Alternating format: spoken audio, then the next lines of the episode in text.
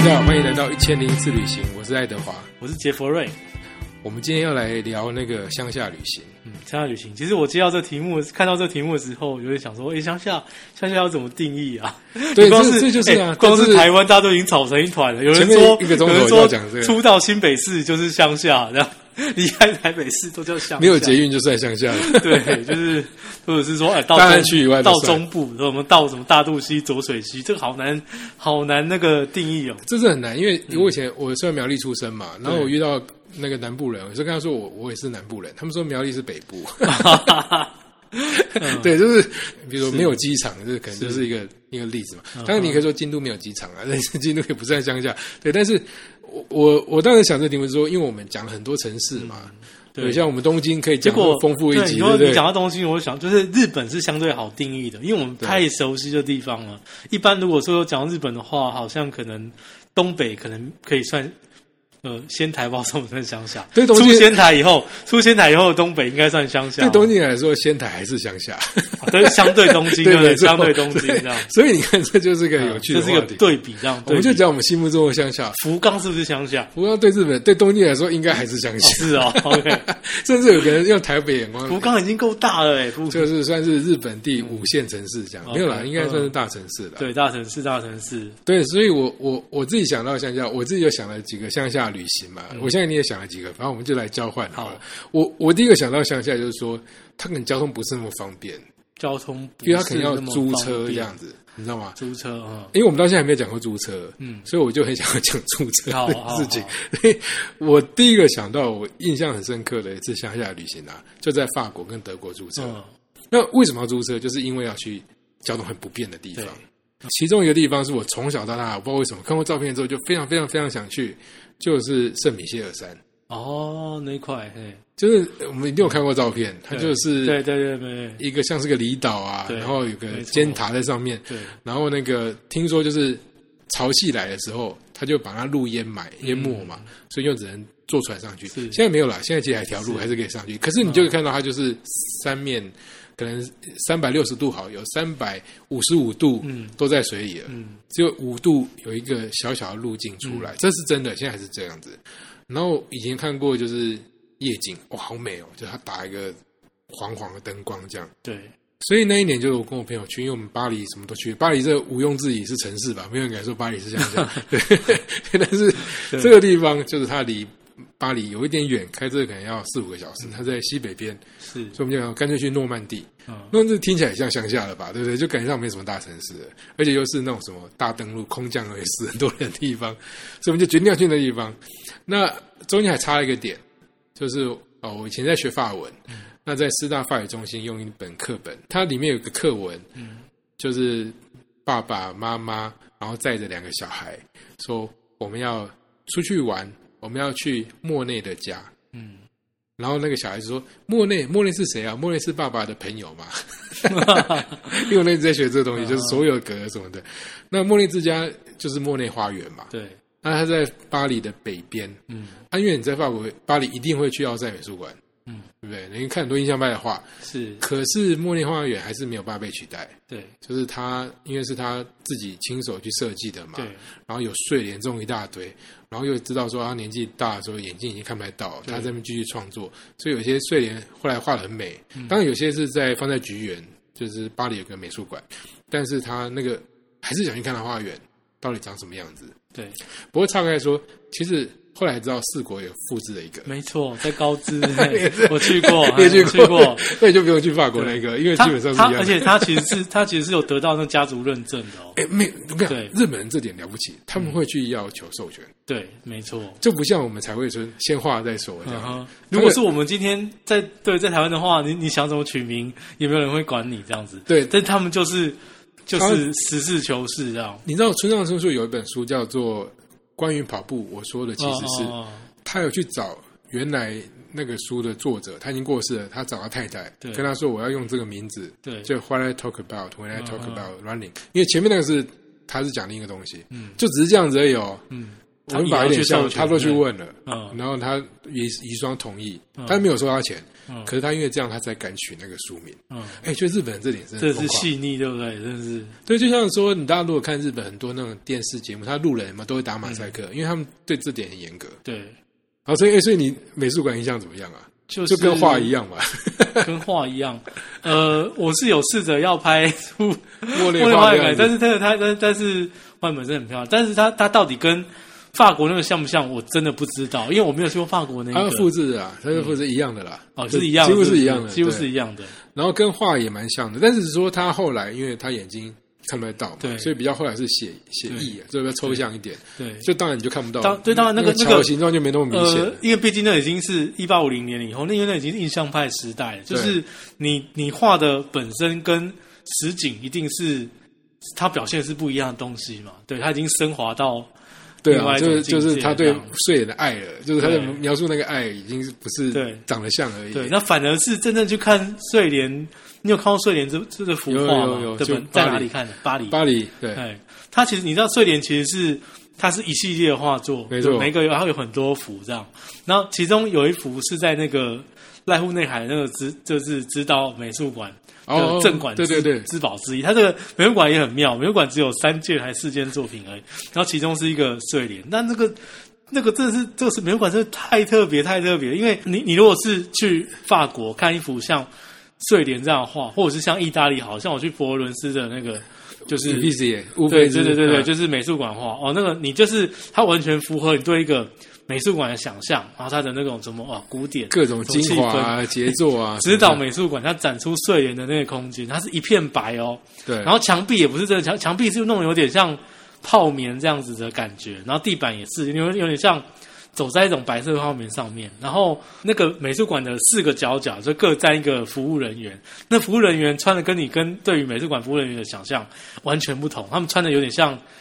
那种无菌室里面的那种装扮，然后在那里展出莫内的睡莲，他就完全是一个非常非常，他把我觉得他把那睡莲奇异的空间就对了。的这种一八五零年左右那种古古典，已经转转译成一个非常非常现超现代的形式。因为日本你知道很很多美术馆是他们那种美学是那种非常的 modern，那种非常的非常外星的感觉，对对对对他就是他刻意要让你脱离地面的感觉，那种已经已经很超现实这样，所以他那种已经把就是他睡莲这幅画变成另外完全截然不同的感受了。应该说他们的装置艺术也蛮厉害，像你刚刚讲那个墙壁，他故意不要是平面的，就是对他不觉得它就只是个挂画的地方嘛嗯，就是它要创造出那个立体的空整间。整体的，对，它是一个整整体的哎。这我没去过，你这这样讲我也想去哎。哦，这个这个下次我告诉你，在濑户内海艺术季可以单独讲一集。对对对对我一直很想去，但是一直没去。光是讲那几个海边的南瓜光啊，是讲那几个岛分别在干嘛，那个可以讲一集。还有整个岛都是猫咪的，对不对？改天再哦，对，楠木岛，哦，那我蛮想去的。哎，那个真的是日本，你说我怕我会日本的兴奋到晕倒。日本的此生必有，绝对绝对有列入前三名这样。哦，这是哦，我看到一只哦，没有猫就好不要不要讲兴奋哦。此生必有太夸张，因为不然这世界上 此生必有太多没错没错。但是在日本，日本我现在全日本只有两个县没去过，所以我可以讲说，濑户内的艺术祭是真的值得看。哎，那你真的很厉害，因为对日本来说那是乡下的乡下，比乡下还要乡下其。实很乡下。对，很符合我们今天的主题。你刚才已经先先哦，先讲了一个吗，你讲那个也可以哦，但是那个那个就讲的真的太多了，你那就是变成是说那也可以啊，那多难哦多难到啊！你要做你怎么把一个要换那个怎么把一个乡下的地方变成一个就是变成一个大家去朝圣的对地方？朝圣的地方这样，文青朝圣，没错，对，所以你看乡下有它的魅力。对。那我现在又回来继续回来讲我们继续先欧洲先欧洲先对对对。欧洲。所以就要开车嘛。那那第一次在说真的，我是第一次来欧洲开车，对，哦，就觉得哇，法国人开车好疯狂。嗯，因为我才从德国过来嘛。那法国人是比较拘谨，对，他会并排在三排，没有在 客气的。而且很多地方的时候，他就是要你直接开上人行道，嗯就大家都知道要这么做。然后你又是手排的，嗯。那法国还有一个特色，它是现在是据我所知世界上最多圆环的国家。对对，他们热爱圆环这件事情。你如果看开到圆环对，那个插出来的车，因为它在你左边嘛，对。它插的那个速度非常的凶狠，我懂。这样对对对。其实其实 其实法国也真的是蛮随性的，像你你刚刚讲的圆环，我就想他们那个凯旋门的那里就是啊，啊，对啊。凯，旋门有时候也是这种喇叭按来按去的，我在那边哦，我知道就是乡下他已经不爱喇叭，他直接用行动来告诉你这是我的路权，这样子。OK，哦，我这边每天都要超紧张的，对。但是很好玩。那反正就就开，那结果就是我们就很很笨啊，就是开的比较慢啊，然后常常都会绕路啊，因为这个圆环就你知道，因为他那个开的太凶了，不敢切进去，所以就 切到旁边的路，再绕一圈再回来，这样哇，好多次都这样子。但是、啊但是我们车上的同学都觉得说，我们还是安全第一。总之到了茉莉花也是有点晚了，我印象很深刻，就是说我们有点晚，然后就赶快参观嘛。就本来到圣米歇尔山应该要是傍晚的，嗯，就搞了半天，变半夜嘛，对，就更变得很晚了。嗯哎，可是你要有时候人生就这样，那个那个那个夜景真的漂亮。嗯，我们到的时候就已经剩余光了，就对几乎是看不到那个了。但是他开始就把灯亮起来了，对，哇，那真的是就像你讲，就是可能有点朝圣的感觉，有嗯点有点突然之间我懂，我懂，我懂，对，也也许我们第一眼看到他那感觉，呃在那个时时刻是最好的。是因为如果我们早点到，可能就是都是观光客嘛。，对，啊，就那时候是这样子。那我们有一我们上一集讲那个饭店嘛，我那时候在法国的时候，因为我就自视自己法文还不错，而且那时候网络还不流行，所以我都我都是直接开车，然后看到他门口写说那个可以住这样子，就去问把空，时间，然后你就去，然后就进去问，然后跟他说我们有三个人，因为我们是三个人嘛，那什么三个人可以住的房间，然后给我钥匙进去看。我们通常一个地方就看个一两间这样子，对。那但是都住的都很好，说真的，现在现在都很好。啊，印象深刻是说到那个饭店的时候呢，他就我们就看到海报，他就说那个他叫 m i 就是声音跟影像。对，他因为是夏天，所以他那那一天的那个那个圣米歇尔山有有这个特殊的打光跟音效配合的一个表演。所以表演也没有人啦，它就是里面有一些装置艺术，就你刚刚说的这样子。我们讲那反正来了嘛，晚上也没事嘛，还能去哪里？就乡下，对不对？乡下就是特色，要有乡下的样子啊。对，然后我们就当然就赶快去，反正乡下也没什么人，当然也不用担心说没票，我们就直接杀过去了。哇，那真的是吓坏我了。就是第一个是人很少，你可以听到那个潮水的声音，嗯，然后进去里面，对不对？它很多地方没有开放了，因为因为晚上嘛，那一些弯弯曲曲的什么楼梯干嘛？可是他把它楼梯打光打的非常的美。然后有些角落，比如说今天是一个中庭，它中庭里面摆有几个雕像的，它只打一两尊，诶，它只打局部，比较可能打他的侧脸嗯，诶，那真的有活过来的感觉，嗯好像他坐在角落对，沉思这样子。是，这个在白天真的看不到。对，哦，所以那时候去好感动哦。嗯然后我现在想起来，那个晚上是可能是我这辈子睡过最好的晚上之一。那跟这有什么关系我不知道，可能是因为开车很累或什么。但是我印象中，就是那一那一次的晚上醒过来之后，我突然觉得好像换了一个 浑身的。性灵充满这样子，对对对，这个真的是我印象很深刻的一件事情 嗯。啊，当然，他的故事本来就跟睡觉有点关系嘛。就是圣米歇尔山为什么会会建在那里？其实是正常人都不会想盖在那边嘛。因为说真的，常常都被水淹没啊，你要去参拜不方便。可是就是听说那附近有个修道士，他在睡觉的时候连续做了几次的梦，都是圣米歇尔这个圣人来跟他说：“你要在那个岛上帮我盖我的教堂。”嗯，他就不管这个，一直到最后一个梦，他的梦就踢那个那个圣米歇尔没没耐心，直接踢他的头，这样你这个盖就对了。然后那个教士醒来就觉得头很痛，有被踢到的感觉，后来就乖乖的去去找钱或什么，哎，就真的盖起来。那当然，他现在是世界文化遗产了，这毋庸置疑了，很值得去。然后如果你晚上去的时候有遇到这个，就特别写那个。就是灯光秀这个可以去，这是我第一个乡下的故事了。你你刚刚已经岔开讲了一个，知道那法国法国法国的话，我走乡下跟你是不同线的。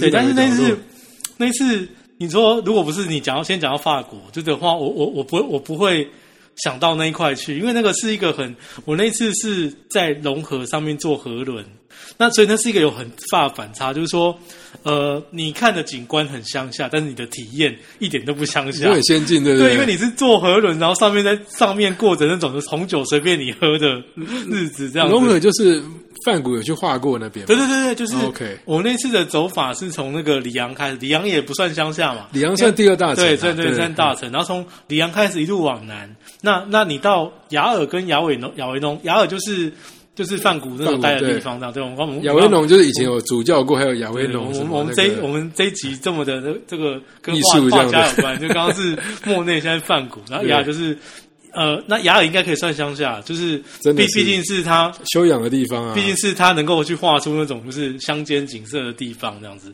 但是其实其实雅尔这城市里面还是有一些遗迹啊，它还是它其实还是一座城市，只是说它的郊区就是已经很乡下了。它在龙河边会放那个范古那个画的龙河那种月夜的复制画，放在那边给你看，就算是一个招牌嘛，就他就钉一个招牌在旁边，然后上面就是它原作。对，可以想象说以前对对对对，就是哎，滚动的麦麦田，大概就是那个对，或者他大概就是那个位置，然后或者是说像他的那个呃那个他画那个咖啡店啊，嘿。啊，就那个咖啡店还因为我我有去看向日葵。哦，因为我想象他就就是 就是有向日葵田，然后他也是放一个东西在那边，然后呢，我就去的时候吓一跳，向日葵原来这么大根呐，是。这样可以长到跟人一样高哎，对，我一直想象是插在那个花盆里，所以就是融融合沿岸如果。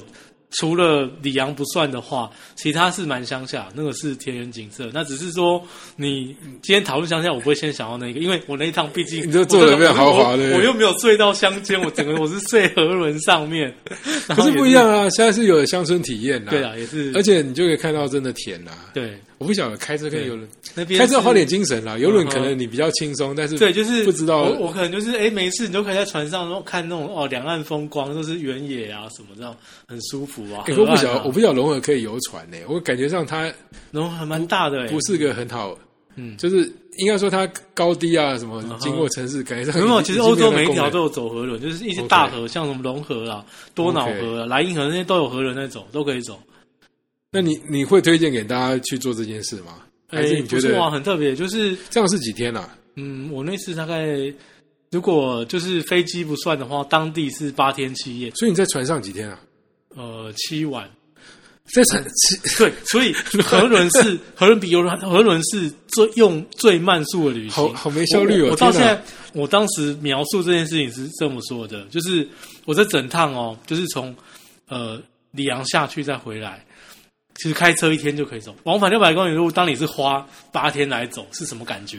哇，这一般人很慢，慢很难推广慢慢慢慢慢的旅，就是你完全是慢活，你就在船上悠悠的看着河岸两对，然后但是问题，他的船又不像游轮那么那么多活动可以对啊，哇，对，那所以河轮河轮是另外一种体验，河轮另外一种，但它有一个好处，就是比如说你你你像你的游轮对不对？你靠港之后。通常你要去到就是可以玩的地方，还有一段距离。对，那河轮是非常非常深入城市的，所以你你不管有没有跟他的 tour，就是你基本上你一靠港，你就可以你直接就走进，可以走到市中心，可以走到直接对，就直接走到市中心了。哎，而且他说这样非常轻松，法国的桥蛮漂亮的，而且那种说什么哦，对对，河轮罗马那种下水道都很漂亮。他一路上 一路上会穿过非常非常多的桥，这样子，哎，非常多的桥。哇，蛮蛮有趣的，蛮有趣的。天数也太多。对，但是但是他他他他可能不不太像那种去乡下的概念这样子，对，因为他河轮是蛮贵的。我觉得他已经跟走路的速度差不多，就很慢很慢，他很慢，对他很慢。那吃都在船上吗？还是说有安排那个到餐厅到吃的话，就是它其实都已经有包含，就是说，我觉得也是全部餐厅有保费啊，全部都已经算在。这个 tour 里面，但如果如果你不想吃，你要去吃外面，那也 OK 这样。啊，但是睡的空间好吗？睡空间不错啊，不错。就是不算是大间的嘛，因为像很多游轮，它的房间其实都不大哎。呃，河轮河轮应该好一点，差不也是也是会分很多房型，有大有小，但是不一定会不一定会到很大这样子。那或者是说看你船的等级有关系，对，有一些是这已经非常豪华。你搭那条船上除了有那个。房间跟餐厅之外，还有什么公用设施吗？呃，可能像类似教育厅，就就就是船头的酒吧之类这样的感觉。教育厅，所以真的就没有什么有做瑜伽的空间啊，健身房啊，就没有那么真的真的跟游轮比，对，它是比如说天差地远，因为因为河你可以想象河轮的体积跟游轮差很大很大很大的，像甲板甲板，我就看他们都是在那边打那个法式滚球啊。那有有什么？譬如说，呃，晚上有表演啊。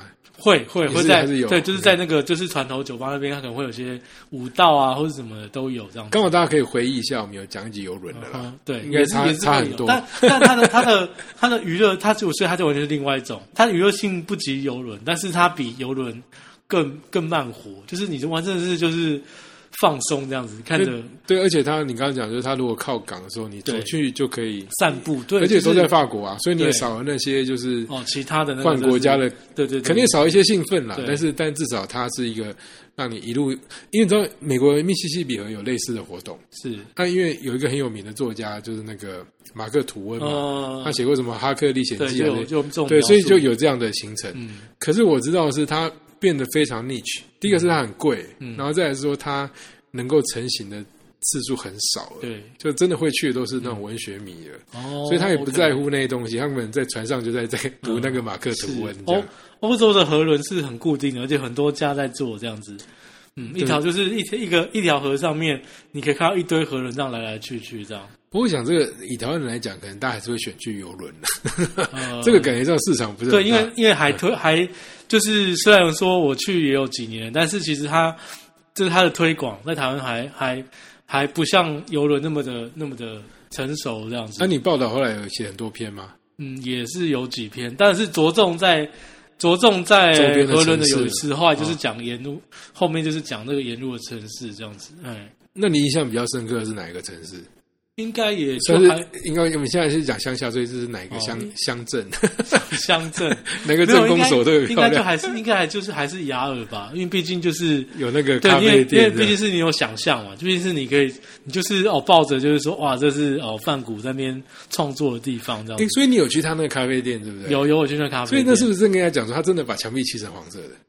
把墙壁漆成黄色的？我想有印象吗？好像是哎、对，因为是他的据说他原来不是不是对对，但是为了为了那个画，所以他就想说把漆成黄色，方便大家拍照。对这这点有让我小小的失望，但是看样子是对的。对我我有听人家讲但是我我没有进到咖啡店，因为因为因为那时候还我去的时候，因为是那天靠这靠这个港的时候是早上，还没有营业这样子。哦，我这只能就还没有看办法拍到像那个原作你说晚上的那种灯光然后气氛这样打在那个石子上，对，还没有。但是雅尔本身是它是有一些很多的古迹或什么可以去看，这样。教堂啊，对，就是或者什么那个那个竞技场是在雅尔还是亚维农？亚维农，亚维农，对就是那个罗马竞技场很完整那一个。嘛对。对，反正这两个城都有一些古迹可以去看，这样子。有啊，就是至少竞技场会比较不一样，因为嗯。我们常常在开玩笑说，我们去欧洲就是去教堂嘛，对。广场跟美术馆。对，啊，对，那现在有个竞技场还不错，竞技场其实但是其实 或者你教堂你看到后来，你们真的有点想哦吐这样诶但但竞技场也其实也很多地方都有哎，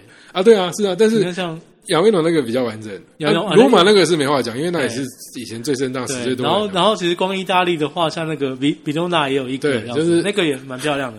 我所以你看维罗纳这也算乡下，对不对？我们也会去维罗那个维罗那个维罗纳，嗯，维罗纳，你有去过吗？就是为了对去看那个朱朱丽丽叶那个雕像那啊，可是问题是，那从小到大都虚构的地方。然后那个、那个朱莎士比亚没去过意大利啊，对甚至我们根本不知道莎士比他其实亚是谁。他其实就卖那个故事就好了。对啊，所以你看很好笑，他是因为写那个地名的，他可能在对某人在地图上翻到那个地名，所以现在那个地方有一个阳台，嗯还有一个那个朱丽叶的像在那边。对，最惨的是，他还被摸到就是胸部就是发光我。跟大家解释，就是 就是意大利有一个城市叫做比罗纳维洛纳，然后维洛纳就是传说是罗密欧与朱丽叶这故事发生的舞台，但是仅止于传说，没有任何就是可信的依据，就是说，哎，就是当地有一个就是呃像是杜丽叶阳台的一个楼房那样的地方，然后每天就挤满了游客这样。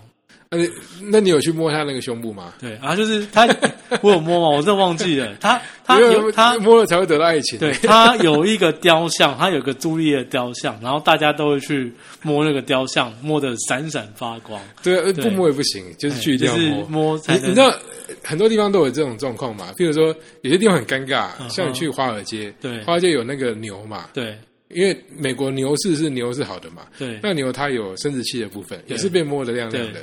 然后呢，你去哈佛大学，对。就是本人的母校，那个哈佛的像，因为它它弄得很高，对。所以大家都要摸他的脚。对。就摸他鞋子，也把鞋子擦得亮亮。的，所以所以这个这个是很好笑的事情，对。但是但是文罗纳是个漂亮的城市，通常是你在威尼斯跟那个米兰这两大城市的中间，你中间会特别会去这样停一下，嗯，对，就是所以乡下嗯这边又补个定义，就是通常在两个城市之啊间，，两个大，因为因为如果是米兰，一定不能叫乡下，不行啊，对。威尼斯应该也不能叫乡下，但是米罗纳可以叫乡就下，停一下那种半可以可以可以日游这样对对对。可是也有那种几个对。捷克、奥地利啊，可能可能出了首都都可以算乡下，哦，对啊，因为他们真的就是田园嘛，中？央集权的国家，对，他真的就是牧歌情怀，可能百分之像那个希腊雅典好了，雅典有百分之好像六十的人口都住在就住在雅典，而是。希腊百分之六十人口都住在雅典，对。其他地方原则上都是乡下。哎，对，其实是因为像像如果在捷克，我出了布拉格之后，就你你行车放眼所及是乡下的感觉，没错。对，然后。可能去布鲁诺还好一点，就有个布鲁诺，哦，对，布鲁诺对那边还有点。城市是城市，对，但是。也差很多，它就是只有一个市区的。对，但是两两个城的中间，几乎看过去都是田园这样子。其实我觉得布鲁诺是乡下，哦，也算乡下，对对，也算乡下。不管是欧洲定义，或是用那个，都是那是很小的。可是，所以乡下有它的魅力啊，因为就是说，它可能不是你专程要去。对。那像说我刚刚讲那个圣米歇尔山，但是我去过很多次巴黎了，嗯，我就想看它周边，然后它就是有一个卖点。对。那它这它的主题只能有一个，嗯，就是像东京可以有无限多个主题嘛。对。那像那个圣米现在说真的就是去看那个，嗯，你也不可能当面不看它，或者说你当面也不可能不看到它，因为它就是在最高处，所以你四面都可以看到它这样。所以我们有讲过一起自我放逐嘛，嗯，你基本上就是刻意要跑去乡下嘛，所以台湾的很多乡下人都去过啊。嗯像你上次讲那个澎湖的很多岛，乡下很多，乡下几乎每个对台台湾的话就不用讲，台湾的话因为几乎每个乡镇都去过这样。对啊，太厉害了，像我那。自己去斯坦嘛，哦，后来我们那一团有成诶，啊，有有成是不是？对，然后就去了一百多人呢，下哇哇，你一次团斯坦去了就一百多人，那一日游了。那你们行程怎么安排？你们去哪些地方？我们去爬一个什么凤鸣古道？啊，凤鸣古道，鸣凤啦，鸣凤不是凤鸣，凤反正就是这对这两个字。对，他就是说，因为因为我们是有点宗教主题嘛，对，是跟马街以前去传教路有关。OK，啊，那边就是以前塞夏族在那个地方会会跟汉人交易嘛。然后那个马街带个学生去，学生还在那边被杀掉啊！对对啊，所以那个是呃，算是台湾最早的教会之一，但是现在已经很稀落了。说真的，因为那一次哦，你看这个乡下那个定义又来，你知道斯坦国小，它只有一个国小而已，它一到六年级有多少人嘛？二十九个人。哇，还有还有很多更一到六，还有很多更少的，真的更少。我已经已经很震撼了。这个你看，你要像这，你你现在讲的是斯坦，对不对？对啊，斯坦再进去，如果是你说在泰安乡的话，泰安乡很多就是山上这些部落里面的小学，因为可能一到六年级有可能只有三四个人都可能。好吧，二十九对我来讲已经很震撼。对，对我们这种在都市长大的人来说，对啊，对啊。所以那边不过最后你又在刚刚就讲那个乡下的定，这个因为刚好讲到小学，一下子就从台湾又再度拉到日本，对。我是去那个，就是八重山群岛，就是呃石原岛隔壁那个冲绳竹富岛。我记得好像我们某一集好像有讲到这个岛。有啦，然后竹富岛那时候我觉得很妙，就是我船刚才刚到那个刚到竹富岛的时候，岛上就是刚好就一个广播。你看他那个岛多小，就是这个已经这太乡下。岛上有广播，跟全岛的人广播哦。各就是那天刚好是就是呃小学的入学日，然后哎各位爸爸妈妈妈大家好，我们今天呢一年级就是全岛有两个新生哦，我们一起祝福他，他们能够顺顺利利的成长，然后快快乐乐广播到全岛这样子，哇那个真的太乡下了，太乡下，真的是个大事啊！想起来真的，你你的画面就想到都是张君雅小妹妹那样，就是那种哇整个村呢就那个岛就是那个村这样子，你说乡下你去那种什么？花东的乡村啊，又碰到那种什么油菜花开，我感觉那真的超漂亮，绝对都是不输国外的。对对，然后金针花、油菜花都是都是，哎，呃，波斯菊啊，什么整片开的时候，台湾很多海景很不错啦。嗯，因为我接下来就要讲海嘛。OK，好，就是，就是我们在台湾，我们有讲过一集嘛，就是说捷克人他们那应该是特殊节气那一集，就是他们很很多人因为在内陆以前又被封锁住，所以不能出国去，所以很多人一辈子。像我们会问他问他说：“哎，你第一次看到雪是什么时候？”因为通常除了合欢山之外，就得出国嘛。对。那以杰克来说，他们要看海，一定得出国嘛。对。所以就会印象特别深刻。那我们在台湾看海，当然看到不要看了，应该没有了。你你你有办法说出你第一次看海是什么时候？不可能，不可能。对啊，你有这种我这种离离家十五分钟就可以看到海的地方。对啊，那个人能不能想象？对不对？啊，你刚刚说想想那个花莲很多地方的海就很漂亮。嗯。非常漂亮，越越乡下越漂亮。什么封冰啊什么的，哇，那个特别漂亮。对，一路过去都是啊，长冰啊，什么那些都是啊。对啊，那那我要讲就是，我那时候就住捷克嘛，我就讲我在那边住过一年，所以会有点怀念海。然后也是因为上课听了他们他们在讲，他们看到海，对海的憧憬。对对，我觉得哇，那我是不是应该去看看海这样子？这些事情都是相对的，比如像台湾人看到雪就很兴奋。然后就是，或者是说，因为我们这边不够人，所以就是看到枫叶可能也会觉得也很特别这样。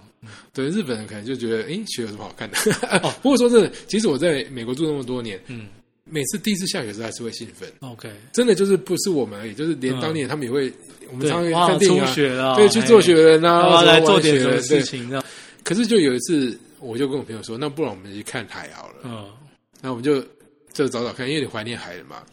然后我们就找到那个荷兰航空嗯哼有很便宜的机票的价格，对，就从呃布拉格飞到阿姆斯特丹。哦，那荷兰总有海的吧，对不对？对哎，可是说真的，荷兰人也很少去看海，嗯，因为它是内陆，它有点是那个湿地国嘛，对，它到处都有水，它对海的东西可能还没那么兴奋。然后然后再来它的海很不容易到，嗯我们去了才知道它不容易到，所以我们就特别要去看海，然后就想说是北海，所以我们就坐飞机到阿姆斯特丹，先住了阿姆斯特丹的那个青年旅馆。那我印象很深刻，那青年旅馆是那个就在那个安妮之家，嗯。安妮之家就是有个犹太人，然后被关起来，哦我知道写然后还写日记那个哎对对对，然后他那个是教会开的，所以他就有什么男生一层，女生一层啊，嗯。是一个很很不错的那个青年旅馆。然后我们就去查资料，说要怎么最快速度看到海这样子。嗯。然后我还去问柜台哦，然后柜台也因为你知道那个年代还没那么流行 Google 啊这些东西什么的，他就也想了很久，你知道吗？因为就是这听起来是个奇怪的要求，这样子。后来我们就找书或干嘛，哦，终于找到一个我们想去的地方了。然后那个地方从那个 Texel 就是 T E X E L，嗯，这是一个港口，反正就是从阿姆斯特丹坐那边坐在一点五个小时，在坐船。然后它其实是个沙丘保留地，所以它它在离岛，所以你可以坐那个船到那个离岛，然后上面住的人非常少，可能只有不到一千人这样子。可是那个有个那个单车单车的那个啊，反正荷兰到处都单车，但是他们就一定要弄个单车道让你骑，就对，所以你就可以借脚踏车在那边骑。我们就这样子，就为了这个事情，就就一大早起来，然后坐火车，然后就等那个船，等到船到了之后再去租单车，然后就去骑了一圈，然后再再把它鼓回来，这样子，就是这样就花了一天。那个看到什么东西呢？就是羊，啊，真的没什么人，羊。是，对，然后只有一家咖啡店，对，然后我就只有只有两个人在喝，因为我发现船上有一些人打，但他们都是当地居民，嗯，他们到就回家了，都有人接走了。啊，所以只有我们两个在那边洗脚踏车，诶，其实也是还还蛮蛮特别。然后就咖啡店喝一喝，然后去个灯塔啊，灯塔也没有人守，所以就爬上去看一看，就这就这样结束了一天的行程。哎，跟这想起来觉得不错哎，说真的，那我印象很深刻的是呢，我们报后背有一集讲文学，但是但是我刚好在去之前看了一本小说，叫做《歌唱的沙》。歌唱的沙，嗯，对，英文叫 Singing Saints，、OK 就是会唱歌的沙。然后这是侦探小说，嗯听起来浪漫侦探小说，是一九五二年一个女生写，叫铁一写的，大家有机会可以找来看。她写的很棒，因为她其实是主角，也是一个探长，可是她得忧郁症，忧郁症之后还并发了密室恐惧症，医生都说，哎，你不能再工作了，你要去走一走，去开矿的地方，你知道吧？所以所以想到就是海嘛，海边嘛是最开阔。可问题是你要去之前，你要挑战一件事，你要坐火车嘛。那火车还有刻刻意买头等舱，然后比较宽这样子。就没想到他那个坐头等舱的时候呢，就隔壁那一间就有人死掉。那个人浑身酒味，他觉得那个有警察上来说这应该是就自己醉死，不用理他，我们请他处理。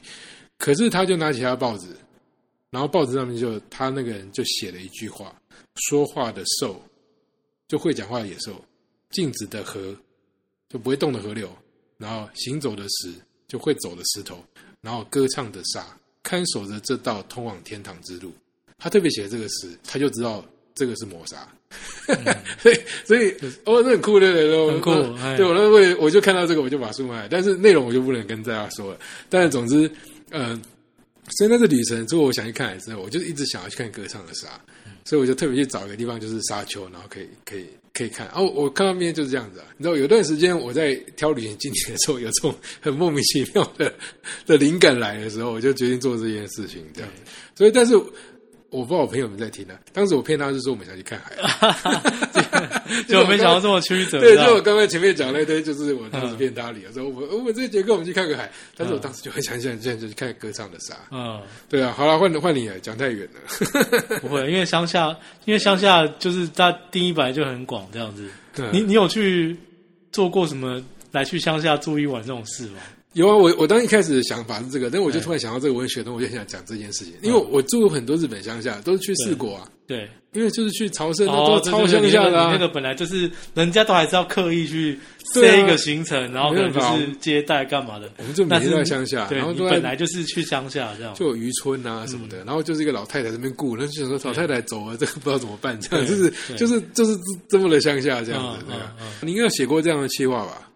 我没有直接就是住进那种专门住这种行程的名家，对。对，因为因为我知道我知道市场上有很多就是直接就是有啊，是包括在什么农田里吃吃东西啊，有啊，我也是类似的，我有一次也是跟也是跟一个旅行同业一起去踩线去去做那个去长期捕鱼这样子，对，就是跟着就是去呃跟船家一起一起就是一艘船，然后去外面就是去去一起去当鱼师捕鱼这样是，那种大鱼还是小鱼大鱼没有就是。大鱼小鱼都有啊，都有，就是对，就它是用捞的吗？就是用捞的用捞，你是哦拿网子去捞，是拿网子去捞这样。所谓的中餐就是说，哎、你捞到什么鱼，但其实他们都有准备了。然后回到鱼师食堂，你们就你们就准备吃你们今天打捞到的鱼这样。当然，就算你没有收获，他们也是生鱼片早都切好在那边等你。那当然了，但是还是要这么说啊，才会有那对对对对对，种是就是说成就。他的那个后来他们有做其他的类型的来去乡下住一晚，但我那一次去体验的是就是去去渔渔村港对对渔村做鱼师这件事情这样。那你们有机会跟当地人互动吗？跟当地人互动就是跟就是跟老板这样子啊，就跟渔 就跟渔夫啊，就跟渔夫互动这样子。OK，他们就会讲说，你你你如果要设计这种去乡下的话，就是你你如果说，比如说你乡下这几个字是用到你的产品宣传里面的话，你总是要多一点文化体验嘛。啊对啊他们就会请那个鱼师出来跟你讲解一些他们平常的生活啊，怎么操作这样。你最近做台湾专题应该很多这样，因为我我前阵也是参加一个就是台东的对。原住民的，对。然后就是一样就是没有过夜啦，但是嗯我们就是去他那个算是部落，对，那部落应该算乡下了，是。然后部落就会带你走他们部落的古道啊嗯，然后就让你吃原住民料理对。啊，，台湾其实现在有些真真的是做的蛮好的，像你刚刚讲部落，他们有些现在已经部落部落餐是真的是做到非常好，有嗯像我我们在斯里兰卡的时候啦，嗯。就我后来有有做一些行程，他是会会表演怎么煮咖喱嘛，因为就是说这是他们的传统料理嘛。对。那中间有一个步骤，可能就是要把那个那个椰子破瓣啊，然后把那个嗯。椰肉刮出来啊，对。让他们用传统的方法刮，然后就去跟着刮这样子啊，对。就类似像这种体验。对，那这这个现在也很流行，就是，嗯。但是我我个人没有那么喜欢这件事，但是嗯。我在客人去，客人都蛮喜欢的。嗯啊，我自己我自己是喜欢乡下，是说就是像我刚才讲的，就是都没有人的，对。对，那有点像你上次放逐的。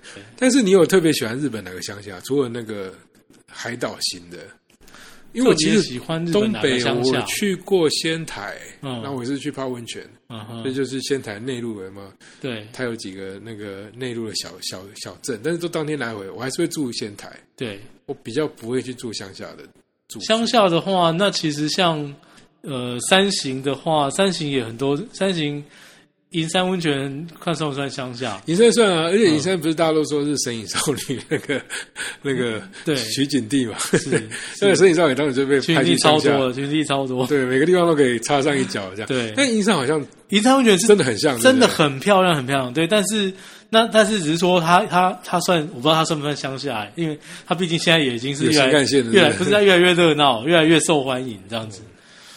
可是你说不受欢迎的景点，到后来也没办法维持啊。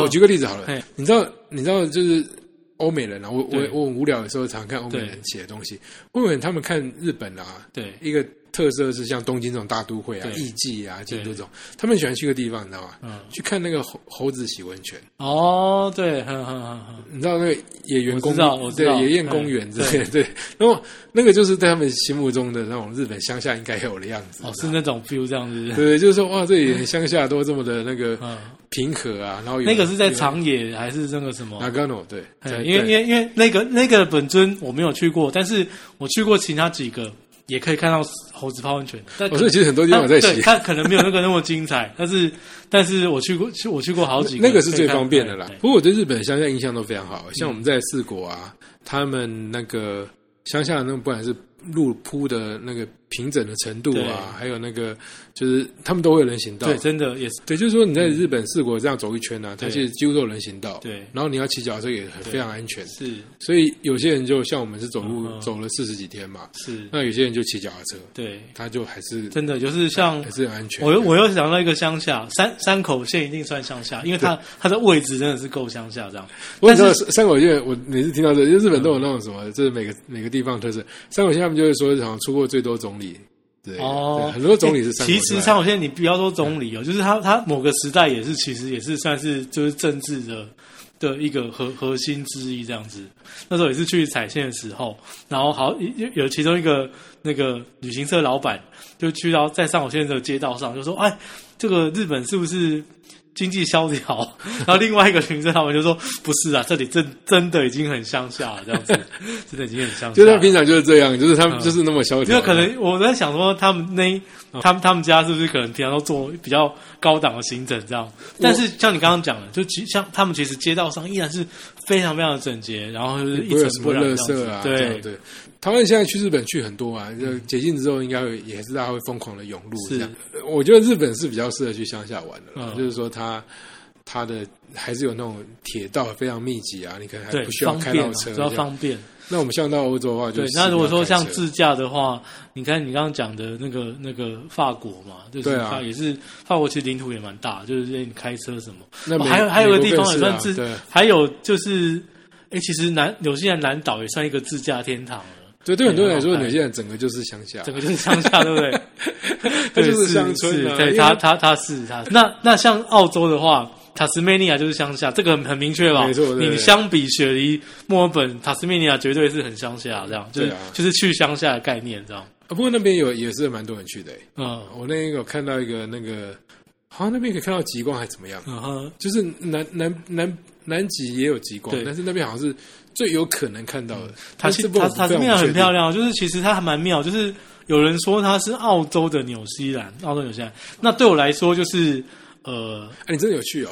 我也去过，我去过，考虑。对，呃，纽西兰的自然景观更更野更野，然后塔斯梅梅尼亚没有到没还没有到壮丽到那种程度，对，但是相对它有有一些从墨尔本过去也不远嘛，它它保它有多了一些城市的精致，这样，比如说它有一些非常特色的旅馆或什么之类的，哎，可是为什么我听啊？我我这部分我要再确认一下。但是，他们是不是有个那个面包店？哦，你连这些对，就是那个宫崎骏里面的，对不对？传说诶，传说传说就是就是那个魔魔女宅急便的场景，所以你看日本动漫是不是很厉害？影响无远佛界，差点九份啊，然后银川温泉到什么澳洲的 Tasmania，对，我们今天我们我们们光一集下来，可以有多少个都可以扯到 跟这个其实你知道吗？最近还有一个 也是这样被拱起来的乡下嗯，就是那个你的名字，哦，就因为那个东西，一堆人跑去飞弹温泉对。去吃飞弹牛，对然后就是因为它有那个湖嘛，是是那个陨石。是你有看过那部电影吗？有啊，但是飞丹温泉那边就是跟就是落差更大，因为你今天如果是你讲云山温泉跟摄影少女，还有是说接近，对对或者是说道后温泉跟神隐少女，我可能还比较哎连接了起来这样子重要，但是重点它现在已经红了，大家 就会去那个。反正当然，甚至连日本啊，就东京那个、嗯那个那个楼梯有没有都红？对，那个导演他画的很真嘛，所以你常常可以用照片去对起来。嗯很多人就会拍一样的照片，这样可以拍到一样的照片哦。很类似。啊对啊，所以你干嘛跑去飞弹上卖？你不一样，因为你要看你要看到那个就是很大一个湖，有没有人造湖啊？而且你，而且你去东京一趟，你可以一次集好几个，就是他以前的那些作品。工作的咖啡店呐、啊可可可是因为我们这一节讲乡下，哦 OK，哦，这个这不是对，这样离题了，离题了，因为我们要去乡，对嘛我意？思不能他他还是创造了乡下的那个观光不不能去对，那那不能那不行，那那这一集不能去东京，因为对啊不东京不是乡下这样。讲到这个，我们要讲荷兰，因为我刚刚花了那么多时间。对对，荷兰的谚语，你知道荷兰谚语很好玩，就是荷兰有一幅画就叫荷兰谚语，然后它是一个叫老布勒泽尔画一幅画就叫荷兰谚语。那我们现在真正正确要叫尼德兰谚语。证明了，证明了。好，那他在那个画里面画了一百一十二条，就有人找到那个线索，有一百，他会有人被绑在木那个石柱上，代表什么意思？这样子。那今天问一个一个谚语，就是说它里面有一个把魔鬼绑在枕头上，那你觉得这是什么谚语？魔鬼绑在枕头上，对，把魔鬼绑在枕头上，代表什么意思？这什么意思啊？这是什么意思啊？你看荷兰人有时候也是很容易参透，对不对？对，这是脑筋急转弯嘛？对。他这个意思是说啊，只要你够坚持，就一定能办到。这个魔鬼绑在枕头上，这其实跟我们人死鬼推磨很像，对不对？然后，但我们是说有钱呐。他说你只要努力，你还是把可以把魔鬼抓来，然后绑在枕头上，因为枕头会一直乱动嘛，那个鬼一直乱动嘛，但是你还是可以达成。OK，所以就告诉他说有智者事情。这个要需要一点。对对对，我们这个这边做结尾，大家大家欢迎大家去乡下多走走。好，我们下次见喽，拜拜。好，拜拜。